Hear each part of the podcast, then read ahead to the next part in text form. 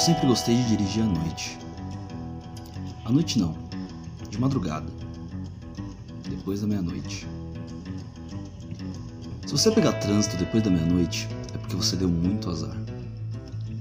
Dá pra fazer de Osasco até Santo André uns 25 minutos, se você for esperto.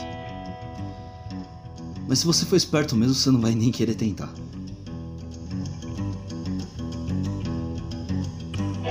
Azar de noite é pegar chuva.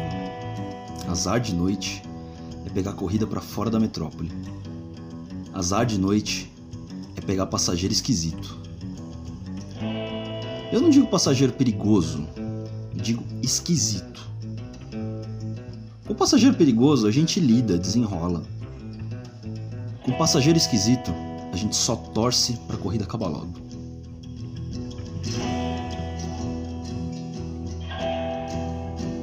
Eu peguei um uma vez que era bem esquisito. E a viagem dele durou muito mais do que eu sequer poderia imaginar. Eu já estava fechando aquela noite de terça-feira. Rodava pela Teotônio Vilela, tentando voltar pelo menos até Santo Amaro, depois de levar um casal de bêbados até o Varginha. Eram três da manhã. Ao longe, vejo pelo retrovisor que o céu se iluminava de raios na direção de Parelheiros. Pisei fundo na subida do Sonda. Precisava chegar no centro antes da chuva, ou então era melhor desistir para casa e tentar sorte melhor no dia seguinte. O vento estava batendo forte, aquele vento pré-chuva, sabe? As árvores mais fracas já entortavam com o presságio de temporal fora de época. Era inverno.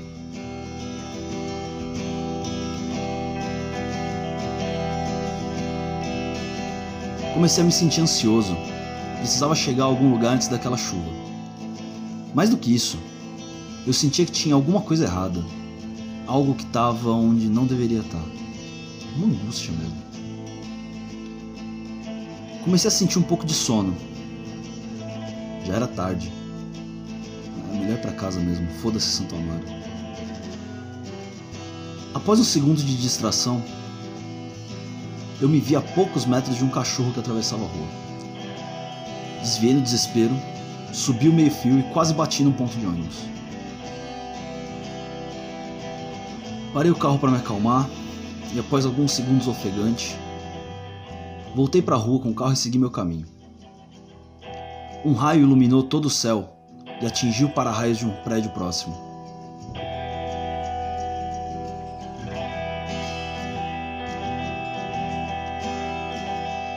Nesse momento eu percebi que algo ou alguém estava no banco de trás do carro, logo atrás de mim.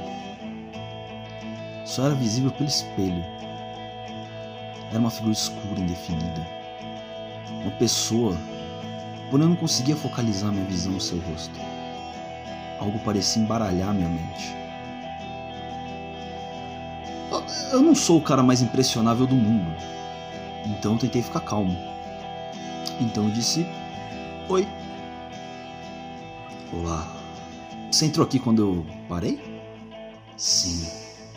Eu fiz você parar. E você vai para algum lugar? Só pega a marginal e segue reto. Não, tudo bem, mas eu não levo ninguém sem pagar. Eu vou te pagar muito bem, rapaz. Eu aceito débito. Você é zombeteiro, garoto. Mas isso é bom. Você tem coragem. Um lampião já dizia que carregava com ele coragem, dinheiro e bala. Nesse exato momento, eu não tenho nenhum dinheiro e nenhuma bala, então meio que não tem escolha. Eu vou te pagar com a sua vida. Porra, é um sequestro agora? Não. Eu vou te contar a história de como eu morri. Na moral, você vai precisar de muito mais do que uma historinha de terror para me pegar. Mano. Ele era bem assim como você. Corajoso, alegre, inconsequente, descuidado. Quem? O motorista.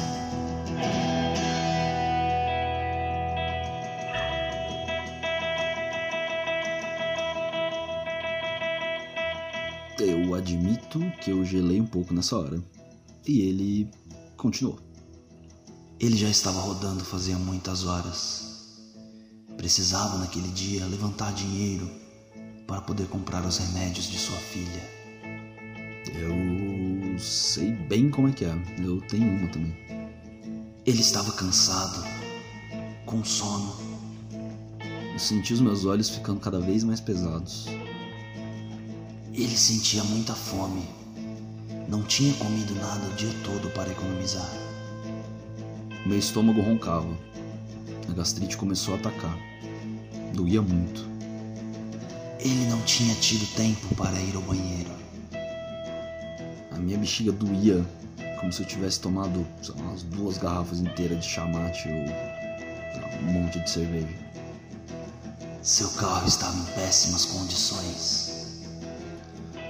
Os meus amortecedores batiam. Meu motor falhava.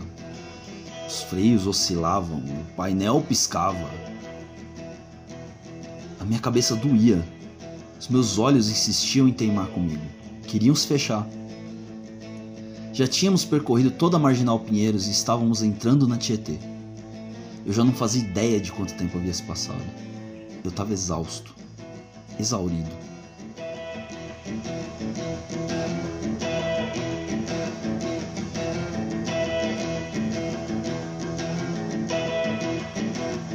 Perguntei à sombra: E como você sabe de tudo isso? Você perguntou? Ele te contou?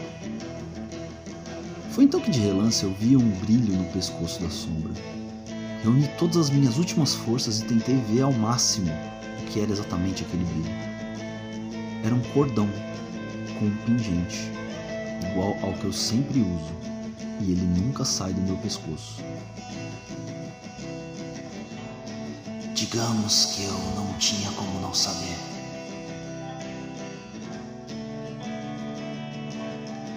Em frente tinha uma curva. Meu pé direito pesava cada vez mais no acelerador.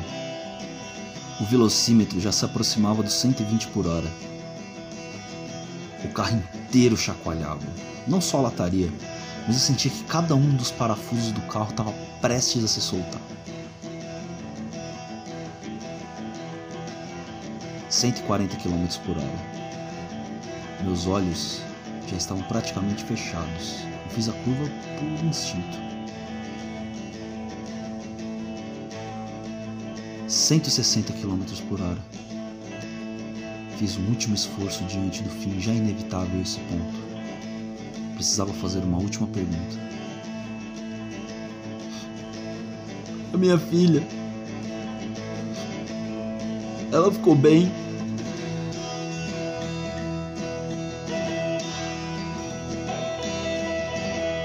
180 km por hora. Olhos fechados. Curva à frente.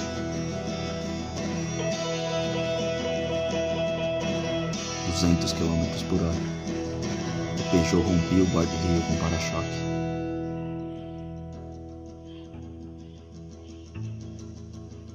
Decolagem, voo e pouso sobre o rio poluído.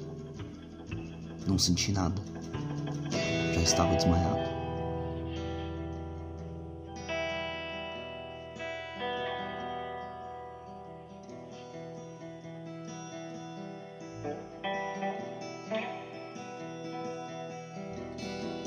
Acordei em frente ao portão de casa.